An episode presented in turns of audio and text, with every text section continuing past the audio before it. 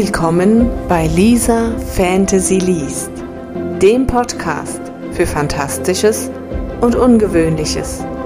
Ich freue mich, dass du heute hier dabei bist und ich wünsche dir pure Magie bei dieser Episode.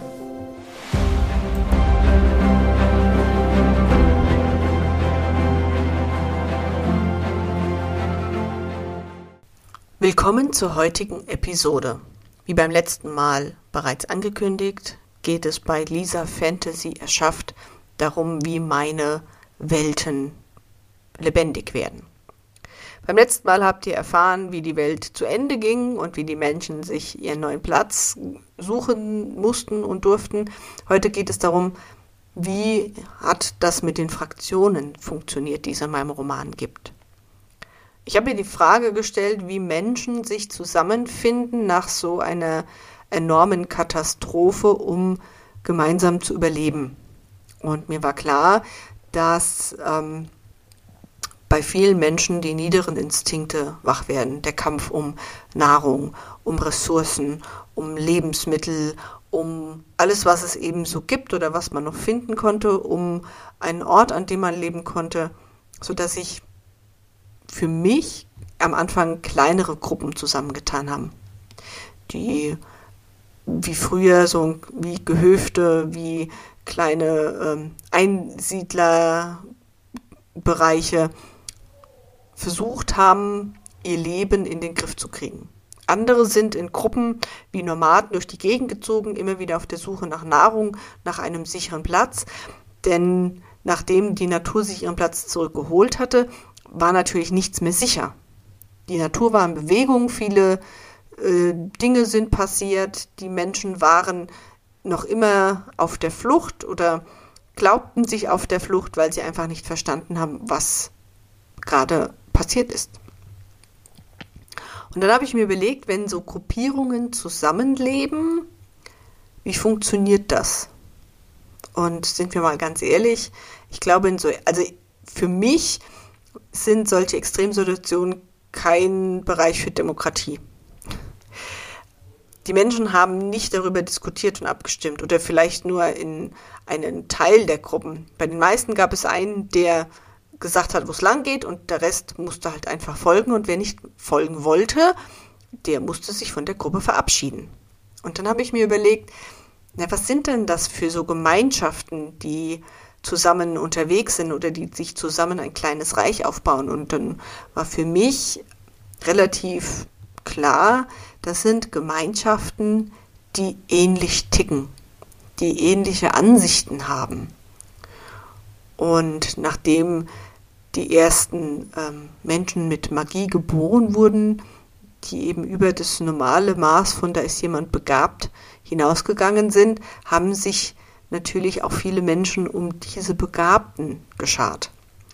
Sie waren jene, die noch den sichersten Platz in dieser unsicheren Welt versprochen haben. Einfach die, weil ihre Gaben die Natur oder die Wildnis ein wenig in Schach gehalten haben. Oder einfach nur, weil sie das Gefühl vermittelt haben, bei ihnen ist es sicher. Und dann habe ich mir überlegt, was für Gruppierungen würden sich denn so entwickeln? Was gibt es denn aktuell so bei uns?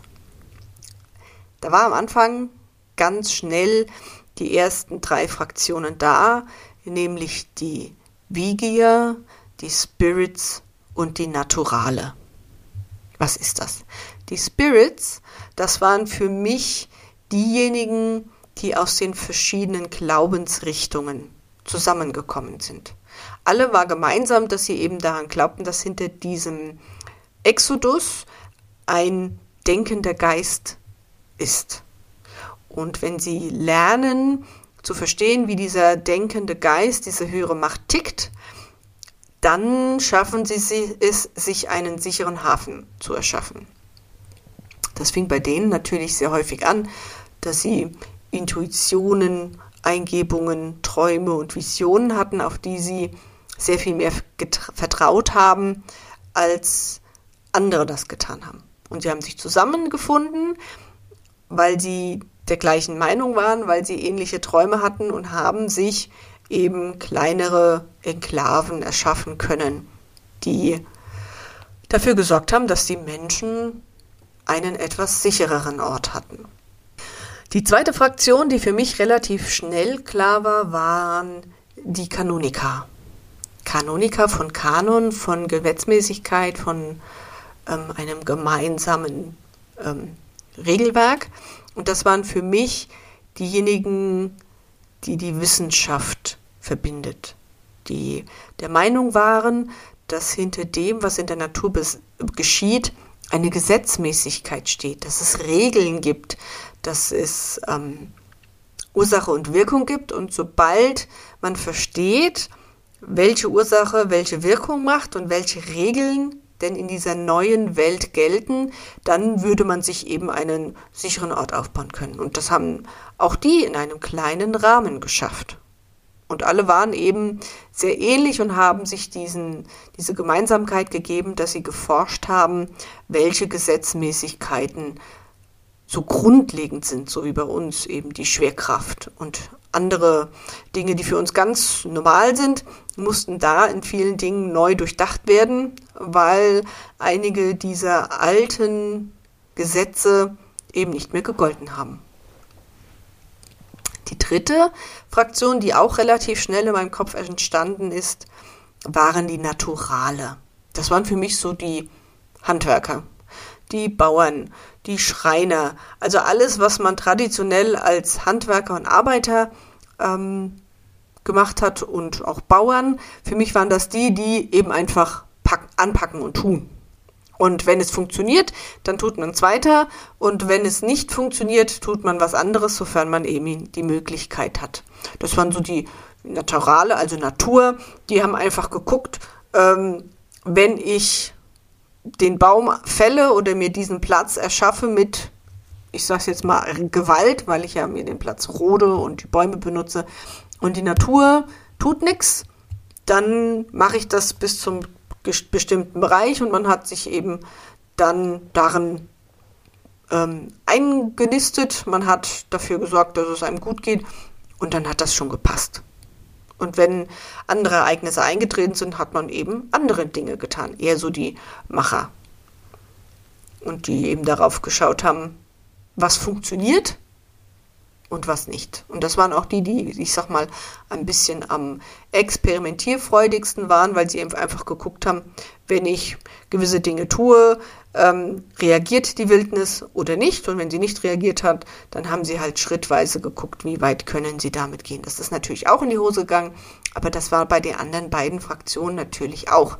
Denn ähm, die Spirits mussten auch erst einmal lernen, was ihre Träume bedeuten können jeder deutet es anderes, was diese Visionen sind und dass die, das Bauchgefühl nicht immer ähm, richtig war. Beziehungsweise sie haben dann angefangen zu sagen, sie haben es falsch interpretiert. Und die Kanoniker musste natürlich auch erstmal neue Regeln erstellen und dann mussten diese Regeln überprüft werden. Sie mussten der Realität standhalten und das hat natürlich auch nicht immer geklappt.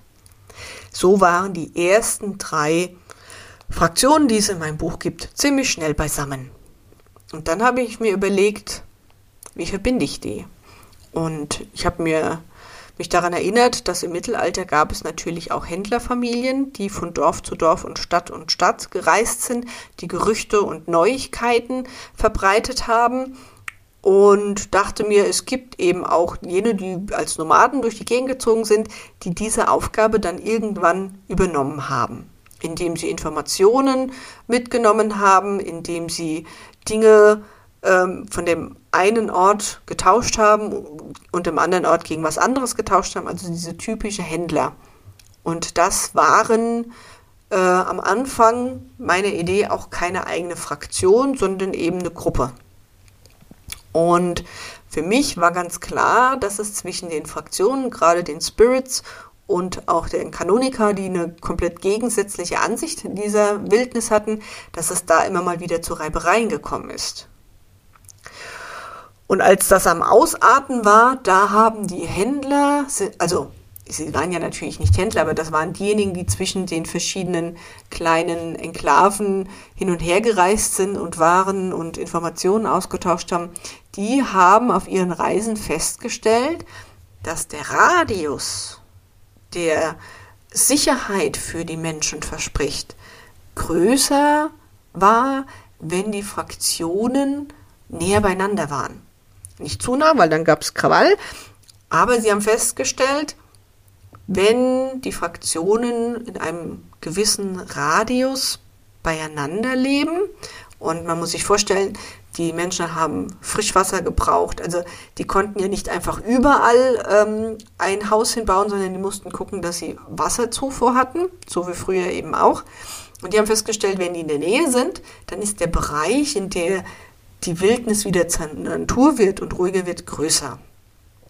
Da aber auf die so keiner hören wollte, sich aber immer mehr gefunden haben, die das ähnlich sahen und die das auch immer wieder kundgetan haben, entstanden die Vigier, die Vermittler, jene, die sich auch auf die Fahne geschrieben haben, immer die Wahrheit zu sagen und nicht zu lügen und eben sich auch nicht vor der Wahrheit zu verschließen. Und die waren die Vermittler, die dafür gesorgt haben, dass diese drei Fraktionen, die auch die mit die stärksten und sichersten und ausgeglichensten Gemeinschaften waren, dass die zusammengearbeitet haben.